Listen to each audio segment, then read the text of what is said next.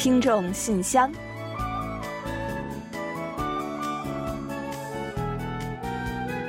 分享最新动态，聆听您的心声。听众朋友们，春节好，我是李璐，欢迎您收听全新一期的听众信箱节目。嗯，听众朋友，大家好，我是婉玲，很高兴呢又跟大家相会在信箱节目之中了。在这里呢，也给所有的听众朋友们拜年了。嗯，那这几天啊，正值春节长假，怎么样，大伙儿，咱节过得还满意吗？休息的好不好啊？嗯，那肯定得好啊！牛年的春节自然要过得 牛气十足啊！嗯，那话说啊，要是往年呢，估计很多人家现在正忙着走亲访友吧。但是今年疫情困住了不少人的脚步，很多人呢都是就地过年。嗯，是的。那往年春节热闹的景象呢，今年难免会有所改变。那一般春节和中秋节这两个韩国最大的传统节日啊，子女们呢都会回老家去看望父母。但是呢，继去年中秋节之后呢，很多人啊是连着两个节日呢都因为疫情没能回老家，所以呢，家中的老人们呢难免会感到一些孤独和冷清啊。是啊，据韩国的一项调查显示。今年有百分之七十五的人呢没有返校，像很多国家一样啊，韩国呢也是年轻人大多前往大城市发展。留下年迈的父母呢，在老家独守空巢。嗯，所以呢，就有专家呢特别提醒人们啊一定要注意空巢老人，因此而出现所谓的空巢综合征。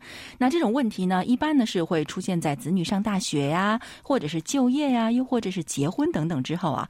那子女们独立离家，父母们都会有一种失落和孤独感，而这种感觉呢，在过年过节的时候呢，会更加凸显的。是的，那尤其啊是看到身边有。人家团聚了，其乐融融的样子，会更有切身的体会吧。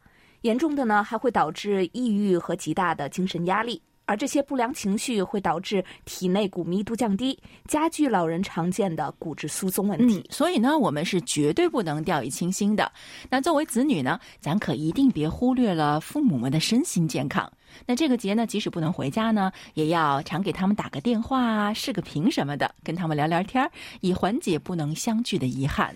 另外呢，节日期间啊，我们也要关注自身的健康。过节嘛，很多人呢都是大吃大喝，再加上疫情的助推，居家饮酒足、暴饮暴食族是明显的增加。专家呢就尤其提醒说啊，大家一定要小心痛风哦。嗯，是的，据我了解啊，这几年痛风呢有明显的年轻化的趋势。那不少年轻人患病呢，就是因为痛风一定程度上就是我们所说的那种富贵病。现在呢，生活条件好了。酒、肉含油量高的饮食被大量的食用，而其中含有大量的可诱发痛风的嘌呤。嗯，其实对于咱现代人来说啊，营养充足，也有一些含嘌呤少的肉类呢，可以代替。再增加一些蔬菜的摄取量和配合适量的运动，完全呢可以活得更健康和美好啊！嗯，没错。那此外呢，就是还有一些人啊，节日期间呢仍然要兼职工作，那所以呢就要特别小心慢性疲劳综合征。嗯，我觉得呀，不光是要工作的人们，像忙于准备过节的主妇等等，也要特别的注意。很多人呢节后都感叹说：“哎，这感觉比平时还累啊。”那如果严重到形成慢性疲劳的程度，会有长达六个月以上的注意力下降、记忆力减退和肌肉疼痛等的症状，而且啊，就算是睡觉和休息也是不容易消除。哇，听起来还蛮严重的，是吧？那看来啊，节日期间呢，我们不能光顾着欢乐，或者是太过集中精力去做那些平时不容易做的事情，更要关注自身和周围人的健康。其实最好的方法呢，我觉得就是在享受节日的同时呢，还能保持平时的作息和好习惯。那比如说按时睡觉啊，继续运动啊，不过度进食等等。这样做呢，节后我们也可以顺利过渡回日常生活嘛。春节呢，本来是家人团聚、祈求新一年健康和平安的节日。今年虽有特殊，但是呀，只要我们用心，仍可以是一个安康快乐的春节。好了，那接下来呢，就让我们一起正式打开今天的听众信箱，看看还有哪些有趣的内容要和大家一起分享。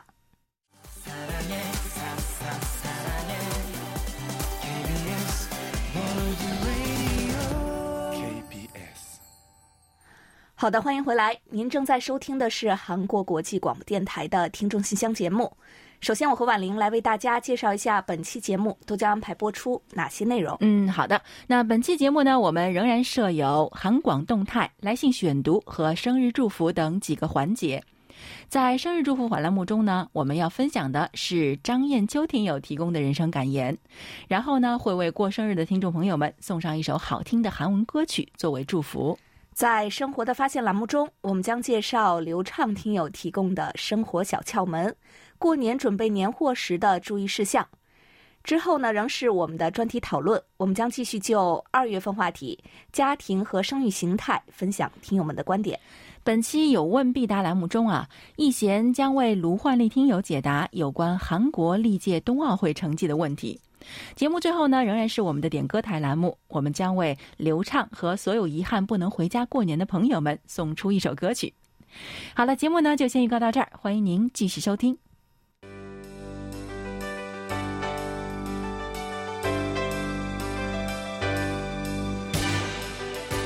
听众朋友，欢迎进入今天节目的第一个环节——韩广动态。首先呢，我们官网新冠疫情特别网页中的海外入境者指南又进行了更新，增加了居家隔离人员安全保护 APP 使用指南的有关内容，欢迎有需要的听友们查阅。另外呢，我们还要再征集一下有问必答环节的提问。那如果大家对于韩国的方方面面有任何想要发问的地方，都可以将您的问题通过电邮发送给我们。那我们呢会请一贤主播在信箱的后半部分的有问必答环节进行解答。好了，最新动态呢，我们就先介绍到这里。下面呢，我们准备进入来信选读环节，分享听友们的来信。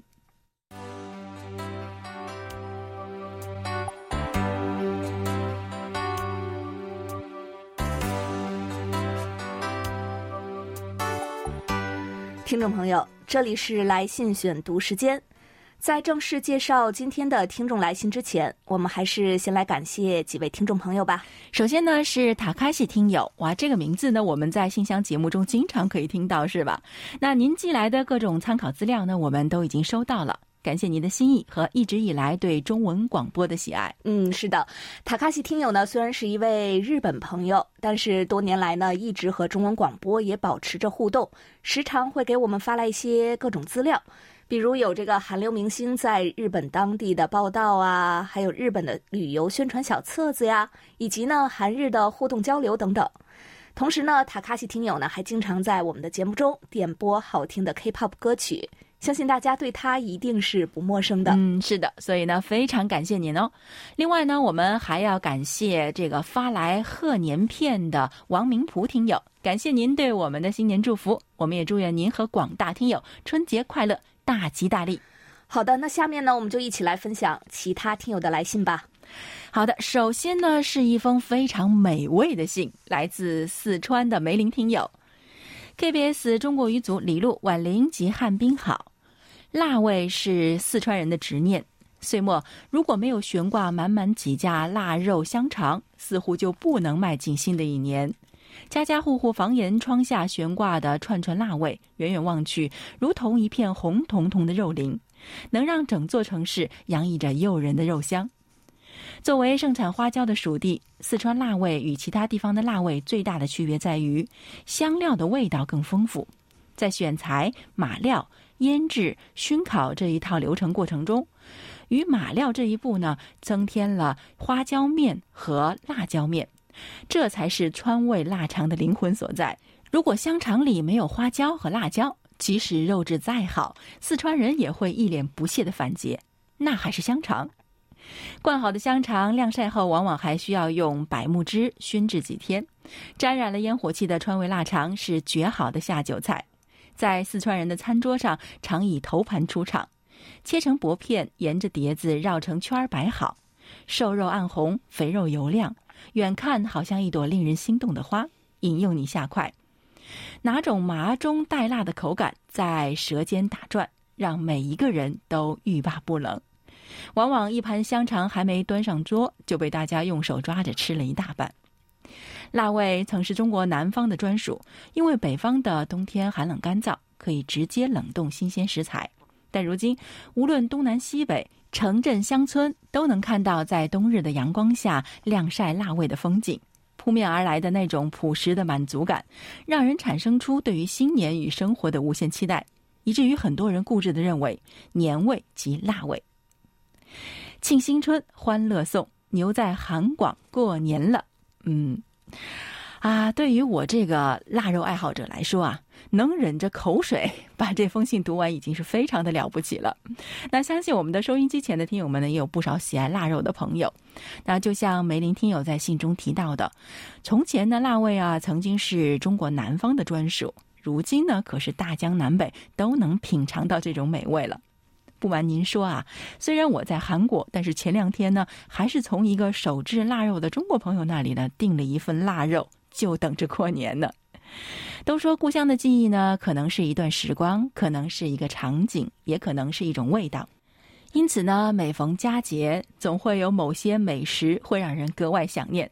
所以在这里呢，我们也想祝愿所有的听众朋友都能在新春佳节里见到平日心心念念的亲人，吃到平日心心念念的美食，所有的心愿都能得偿圆满。好的，感谢梅林听友的美味分享。下面呢，我来介绍一下河北单金海听友关于年的一封来信。其实啊，这封来信呢，原本的内容很长，介绍了单金海听友小时候的各种冬日往事。但是呢，迫于时间有限啊，今天呢，我们先截取其中有关过年的内容来和大家一起分享，一同来感受一下单金海听友儿时的过年是什么样子的。小时候的年是一种期盼。每当时钟指向腊月，我们就开始掰着手指计算着还有多少天可以放假。小时候的年是一种渴望，因为年关要去赶大集。当时六年制小学语文课本上有这样一句话来描述过年，那就是“新年到，新年到，闺女要花，小子要炮”。对于我们来说，有一个地方必须要去，就是卖鞭炮的地方。那时候鞭炮还是自由经营。集市上那几辆装满鞭炮的双排汽车成为市场上的焦点。当鞭炮声响起，会有很多人在那里围观买鞭炮。当时的鞭炮种类很简单，主要是爆竹、双响炮、钻天猴，这些一般都是大人燃放的。我们会拿着手里的十元钱，要知道那时候的十元钱对我们来说已经是巨款了，去买各式各样的玩具式鞭炮。比如转圈的小飞机、手摇的小烟花等，买回来都会如是珍宝的藏起来，等除夕夜才舍得拿出来燃放。然后初一时，大家聚在一起，诉说着自己燃放鞭炮的快意。小时候的年很简单，因为在那个物资匮乏的年代，吃一顿好饭并不容易，只有临近年根儿才能吃上大鱼大肉，尤其是大年三十那一顿饭，是一家人聚在一起。一边谈论着对未来的期盼，一边肆意的品尝着满桌丰盛的饭菜。除夕晚上，一家人坐在一起，一边吃着瓜子、花生、水果，一边看着春晚，是很多八零后的回忆。晚上十一点到凌晨两点，乒乓的鞭炮声带给我们的是新的一年。大年初一的早上，四点到七点，鞭炮根本不会停。出来一看，整个天空都有一层燃放鞭炮所带来的烟雾，因为在那时候天是那么蓝，水是那么清，也只有大年初一我们才能看到这种雾气蒙蒙的感觉。早饭完毕，我们会出去拜年。那时候的邻里关系是朴实真诚，有那发自心底的笑容。小时候还有很多趣事是现在孩子所无法理解的。有时候我会想起罗大佑《未来的主人翁》的歌词：“我们不要一个被科学游戏污染的天空，我们不要被你们发明变成电脑儿童，因为每个人的童年都应该是无忧无虑的，快乐的去享受玩伴所赋予的欢笑，而不是沉浸在手机的游戏之中。”嗯，好的，是啊，在我们的印象中呢，过年啊一定是要放鞭炮和放烟花的。那说起各种烟花炮竹来呢，也大多是可以娓娓道来。什么哪种烟花最好看啦？哪种炮竹最吓人了？淘气的男孩子们呢，最喜欢围在一起蹦出一个响来，然后呢四散跑开。女孩子们呢，则喜欢比较温柔的烟花棒，拿在手中，让星星般散落的烟花画出最美好的轨迹。犹记得大年三十晚上，各种烟花爆竹从零星到接近零点时的疯狂。过了零点呢，也要再热闹上好一阵子，似乎是要用最响亮和明亮的方式来除旧迎新。还有呢，就是大年初一一早，空气里弥漫着的烟火气息，都让人久久不能忘怀。说到春晚啊，不知道广播前的朋友们今年春晚都看了没有呀？现如今呢，咱们的生活条件好了，丰富的电视节目随时都有，大鱼大肉呢也已经不再像以前那样只有过节才能吃。不过呢，对我来说呢，如今在除夕夜准备上一桌美食，看着春晚仍然是必不可少的。我觉得呢，过节嘛，就是过一种仪式感。那如果连这点仪式感都不能有了，节日呢，岂不就是我们平日里的普通一天吗？今年呢，虽然因为疫情、环保等等的原因呢，我们不能再像以前那样燃放烟花爆竹了，也不能随意的走亲访友，但是只要我们肯放下手机等电子产品，肯给这个节日加点料，我们依然可以过一个不一样的春节。祝愿大家都能拥有这样一个留下深刻印象和美好印象的节日。好的，非常感谢单金海听友的来信，带给我们的美好回忆。那接下来的这封信呢，来自中国宁夏。尊敬的韩广中国语广播组全体工作人员，大家过年好！我是韩广的听众，在中国宁夏回族自治区银川市给你们写信，一直很喜欢你们的电台，非常感谢你们用心为大众的付出。嗯，啊，也非常感谢您对我们的支持哦。他还说，那今天呢是农历的腊月二十六，也是我的生日。几分钟前，我收到了 KBS 发来的礼品，还有李璐主持人亲笔签名的收听卡，十分的高兴。在此呢，要特别感谢李璐。嗯，太好了，那就让我们的礼物成为您生日的一份礼物吧。收到您的信之后呢，我们就把这封信拿给李璐看，然后呢，他说很开心，很高兴。没错，就是等这份心情啊，这种听众们收到礼物后向我们表达的这种喜悦之情。嗯，是的，是的，所以呢，在这里再次祝您生日快乐哦。那另外呢，他在信中还说呢。以前我听韩广节目的时候呢，用的是有短波的收音机收听。现在呢，基本上呢都用网络收音机或者是手机 APP 来收听，收听效果非常好，也十分方便。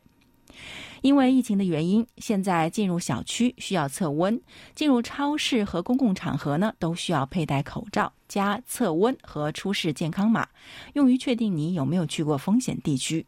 嗯。是的，关于这个健康码呢，好像我们上周李健听友的信中也提到过，是吧？那他说啊，而且呢，出门的时候呢，要必须戴口罩。到目前为止，我们这里呢还没有确诊病例，大家的生活虽然有点不方便，但都是正常运转的，已经是非常不错了。还有四天就要放年假了，过完年到了初七再上班，可以在家休息几天，有更多的时间听广播了。所以在此呢，给大家拜年。祝大家在即将到来的牛年幸福安康，生活如意，工作顺心。嗯，好的，非常感谢。其实啊，抗疫和防疫呢，很大程度呢都决定于每个个人是否能够遵守一些防疫的准则和抗防控的准则。那您所在的地方呢，还没有确诊病例，真的是很幸运呢。我想呢，这也跟大家的积极防控是分不开的。那正是因为大家共同努力啊，人们才可能比较安心的过春节。所以呢，现在呢，你已经是放了年假了吧？辛苦工作了一年，终于可以在春节好好休息一下，一定是很开心的吧？那当然呢，如果我们的节目呢能为您的假期锦上添花，我们也会很开心的。好的，感谢您送来的新春祝福，也祝您牛年万事顺遂，心想事成。也希望在新的一年里啊，能够多多听到您的消息，收到您的来信哦。好的，感谢李宝全听友。接下来呢，我再来分享一下浙江康真恒听友的一封来信。他说：“尊敬的韩国国际广播电台的工作人员，你们好。有一段时间没有给你们发 email 了，隔的时间长了一些。不过这段时间也经常收听你们的节目。上个月二十四号寄出了一封信，估计三月上旬或中旬会到。回到家里，第一件事就是亲眼看看我不在家的这段时间收到的一堆信件。”这堆信件里有很多柜台寄来的信，在这里我想再次表达对你们的感谢。可能出乎您意料的是，我还在浙江的家中。由于我的老家吉林通化市出现了疫情，在出发前几天，新闻上看到了通化市出现了聚集感染，确诊人数都在增多，只能退掉火车票，就地过年。不幸中的万幸是我们是在出发前知道老家发生疫情的。如果在出发之后，或者是到老家之后出现疫情，结果会更加麻烦。最近和家人视频，看到家里人情况都好，物资充足，才放心了。在此，我也要感谢那些奋斗在一线的医护人员和志愿者们，你们辛苦了。是啊，康振恒听友，那一开始啊，看到你来信说没有回老家，而是仍留在浙江的家中，我们确实呢是感觉挺意外的。那其他听友呢，可能有些还不知道。之前呢，康真恒听友在放寒假之前呢，给我们来信时，特意提到说，这个春节会和家人一同回东北老家过年，还叮嘱我们最近呢，可以先不用给他寄送东西了，过段时间等他回来了再寄。所以呢，这段时间啊，我们还以为这个康真恒听友呢，已经踏上了返乡的路程，准备欢欢喜喜和老家的亲人们过节了。没想到呢，竟然是节外生枝啊！突发了疫情。那不过，就像你所说的，不幸中的万幸呢，是出发前了解了有关情况，还可以退票。虽然不能和老家的亲人们团圆，非常的遗憾，但是眼下呢，自己和家人们的平安健康，我想就是最好的过节礼物吧。想必亲人们呢，也都会非常的理解和赞成。之前我们也听说了，通化的疫情形势比较的严峻。不知道最近是不是好转一些了呢？我们在当地也有一些其他的听友，希望大家呢都能平安。今年春节呢，真的是有太多人因为突然出现的疫情而被迫取消了返乡计划，尤其呢是一些一年几乎只能回家一次的农民工朋友们。听说呢，中国有七成农民工朋友选择了就地过年，这真的不是一个容易的选择，要为大家点个赞。也祝愿呢，所有不能回家过年的人们都能开开心心过大年。咱们争取呢，在明年春节能够顺利回家过年。好，再次感谢康真恒听友，也祝福你和家人春节快乐。好的，这里呢还有两位听友也送来了新春祝福。首先是天际的王丽听友，他说：“韩广各位朋友们，你们好。”辛丑牛年就要到了，在这里呢，我代表我的家人和亲友，祝福柜台各位工作人员春节快乐，牛年大吉，好运常伴，幸福安康。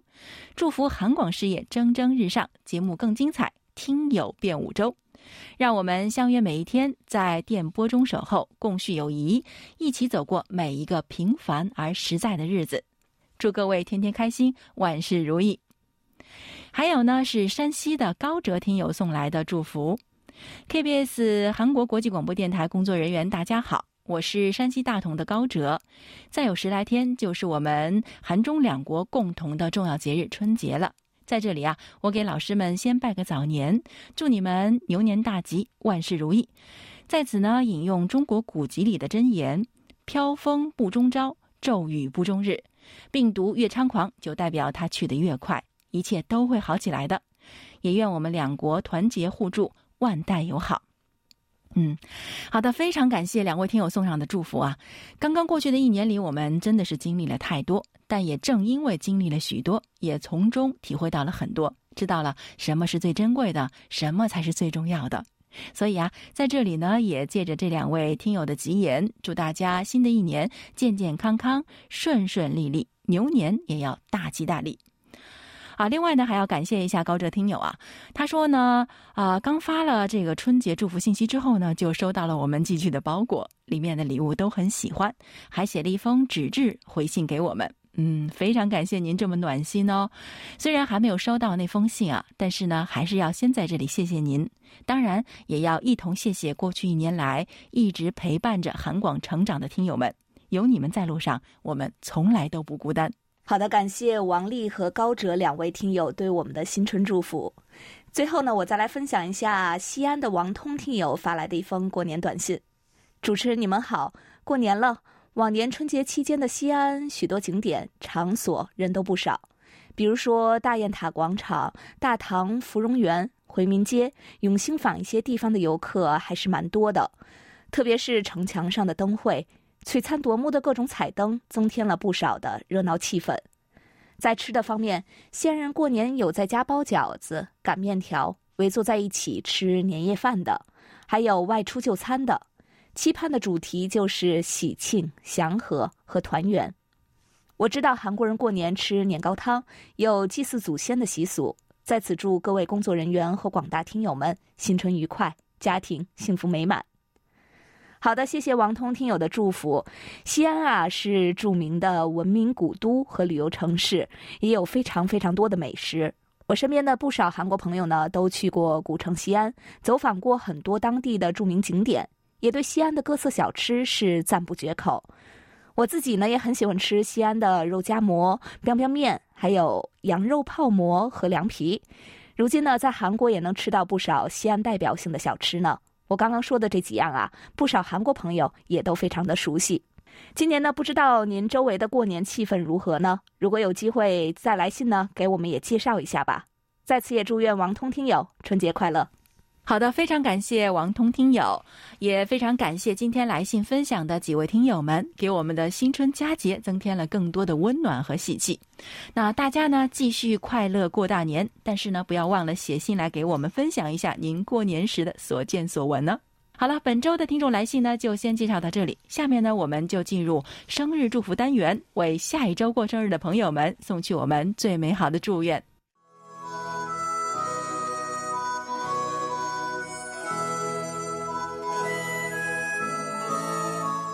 每个生命都是独特且美丽的，组合在一起，共同谱写出了一曲婉转动听的生命之歌。此时此刻，在韩广这个大家庭里，让我们把最真诚的祝福送给您。欢迎来到生日祝福。今天我们要送给大家的是一段由北京张艳秋听友分享的人生感言。年轻的我们应该懂得，成功的人不是赢在起点。而是赢在转折点。人生没有如果，只有后果和结果。人生就八个字：喜怒哀乐、忧愁烦恼。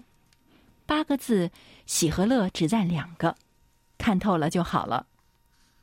少年的时光总是充满彷徨，但是只用几个瞬间就可以成长。蓝天下便是阳光，艰苦后便是甘甜。失败了就当经验，成功时便是灿烂。好的，感谢婉玲，也感谢张艳秋听友和我们一同分享刚才这段话。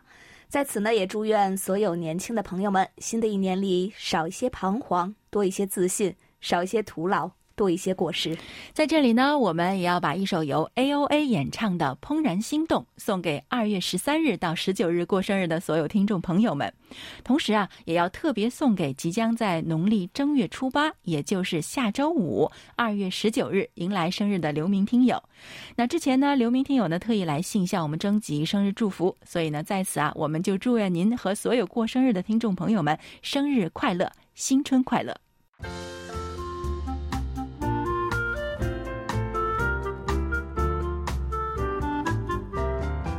生活中的点滴值得发现，生活中的小精彩无处不在。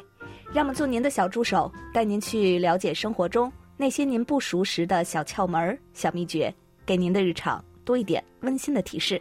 欢迎大家进入生活的发现。过年了，年货品种多，质量却参差不齐，很容易买到劣质品。那么，我们买年货的时候要注意些什么呢？今天呢，我们就通过介绍黑龙江省流畅听友分享的内容，给大家介绍下购买四种年货时的注意事项。首先呢，就是如何挑选核桃。干核桃呢，含有丰富的氨基酸，常吃呢是可以养颜抗衰老的。嗯，我一定要常吃。随着干核桃的价格越来越高啊，很多商家呢，为了卖相好看一些，会提前用双氧水或者是氨水浸泡核桃。让核桃皮变得更白，也更有光泽感。但是呢，这种经过化学原料处理过的核桃吃多了会引发呼吸系统疾病，导致抵抗力下降。新鲜核桃的表面有黑色的斑点、明显的纹路，闻起来呢有轻微木香；而被过分处理过的核桃表皮会特别光滑，有化学制剂刺鼻的味道。所以千万别买。嗯，第二呢，就是如何挑选瓜子。那没有瓜子的年可不能叫年，是吧？市面上的多尔瓜子儿呢，是味道浓郁，口感甚佳。但是啊，这种瓜子上的着味剂呢，大多用的是人造香料。为了提升口感，很多商家呢可能过量使用了柠檬酸或者是甜蜜素等添加剂。因此啊，味道过于浓郁的瓜子最好不要买。另外呢，由于瓜子表面是有纹路的，都应有不同程度的凹陷，因此摸起来特别滑腻的瓜子呢，千万别买，可能是用滑石粉处理过的哦。嗯，第三呢，就是如何挑选花生。花生啊，有个很大的特点，就是很容易受潮发霉。那受潮发霉之后呢，就会产生危害人体的黄曲霉菌，吃多了呢，就会引起头晕和呕吐。所以买回去的花生一定不要放置太久。买呢，就买完全炒熟的，吃起来香脆有味。有那种哈喇味或者是霉味很重的花生呢，记住一定不要买。而且呢，花生不要一次性买太多了，以防受潮变质。对呀，可以边买边吃嘛。那第四呢，就是如何挑选肉馅儿。那现在很多家庭包饺子或者包子的时候呢，为了省事儿啊，就会到超市去购买现成的肉馅儿。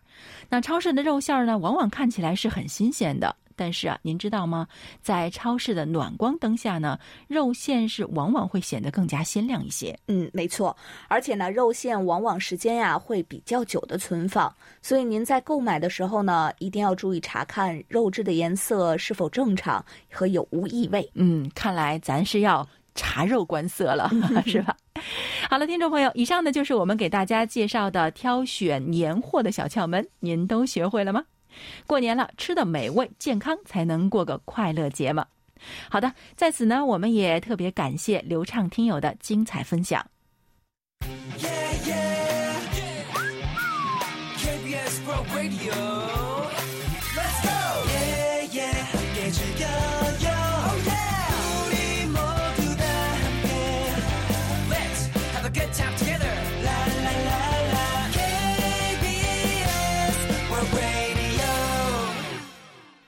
好的，欢迎回来，这里是韩国国际广播电台的听众信箱节目。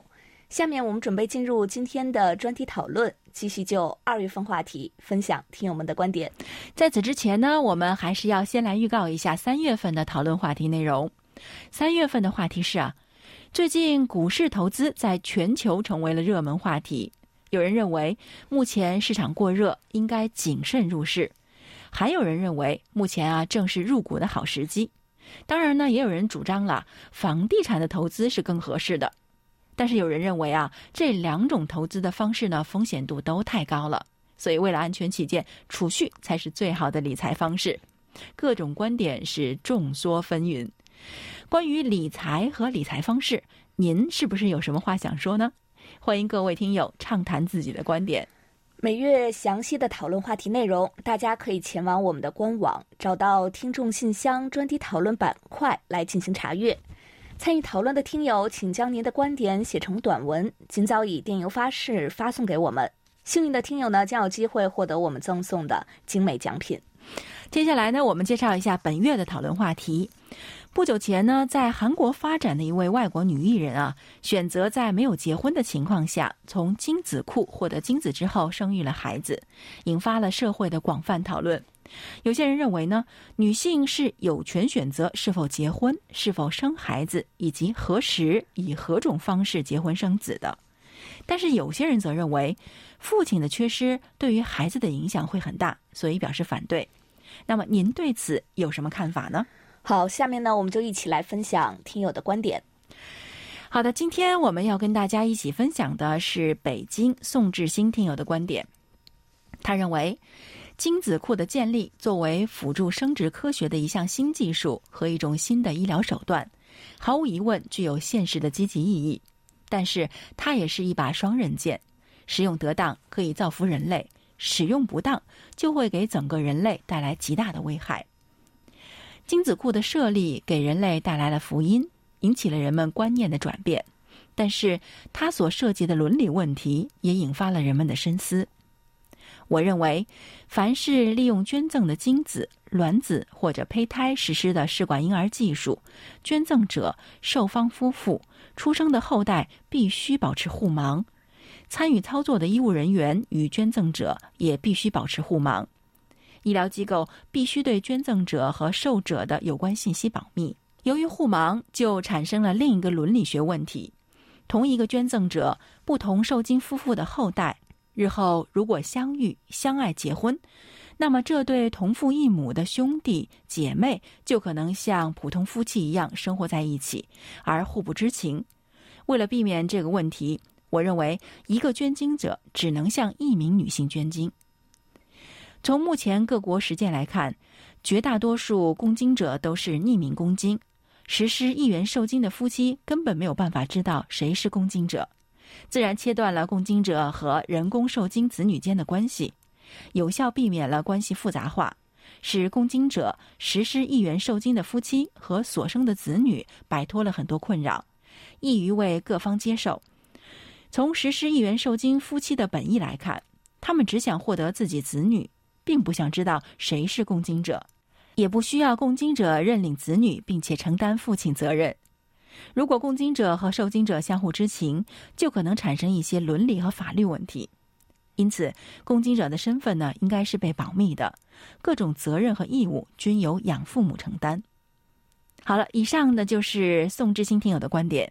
好的，感谢宋志新听友。本期专题讨论就介绍到这里，接下来我们进入下一个环节。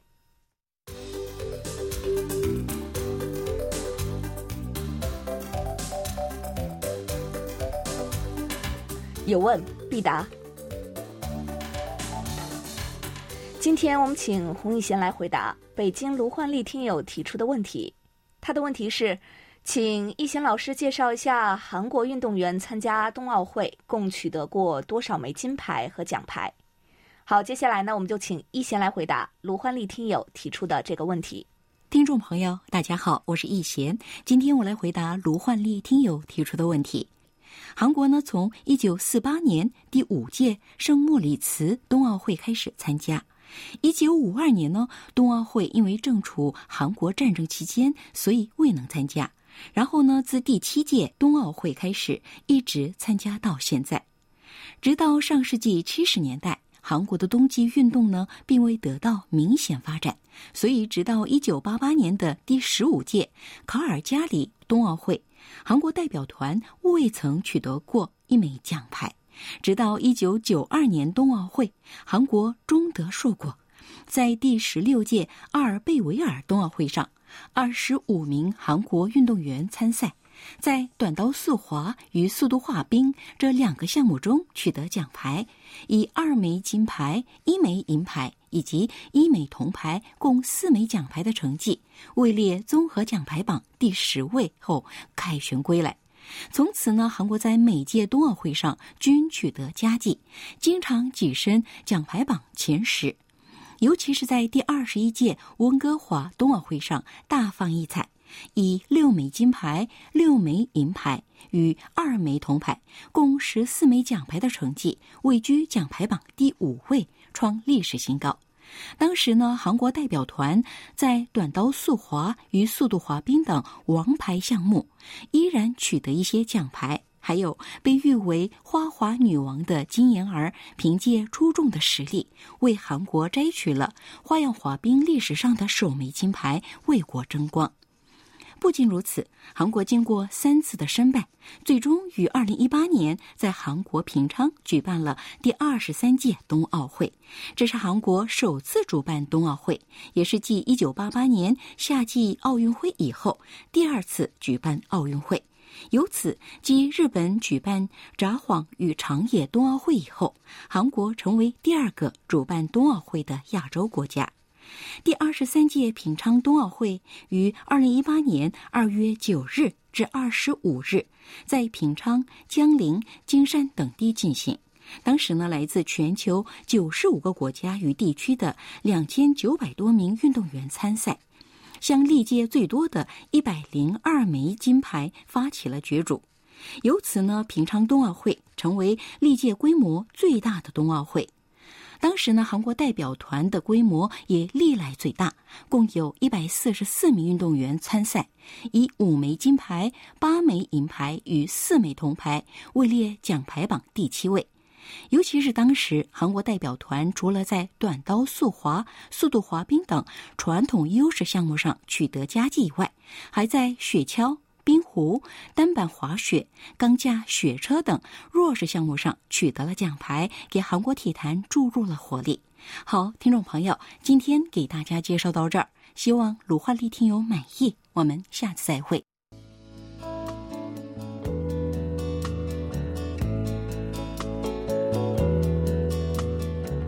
节目最后是点歌台栏目。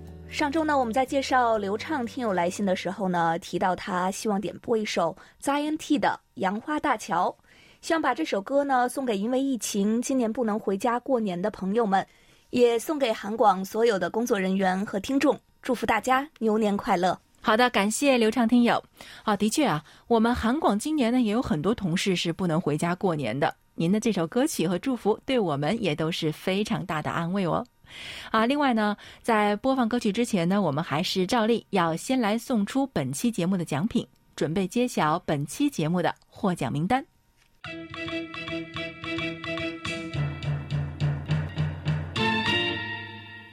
本期的奖品呢，我们分别送给单金海听友和张艳秋听友。啊，恭喜两位听友！另外两份奖品呢，我们要送给帮助我们填写在线收听报告，并且提供了详细数据和反馈的日本的山尾整听友以及王雨桐听友。好的，恭喜几位获奖听友。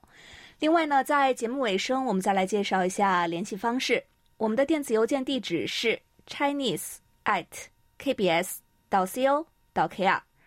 发送包裹或手写信的听众朋友，请您直接寄送至韩国首尔市永登浦区汝矣岛洞汝矣公园路十三号 KBS 韩国国际广播电台中国语组，邮编是零七二三五。嗯，我们也欢迎大家通过我们的网站 word 点 kbs 点 co 点 kr 斜杠 Chinese 和 APP KBS World Radio On Air 和 KBS World Radio Mobile 来收听我们的各档节目。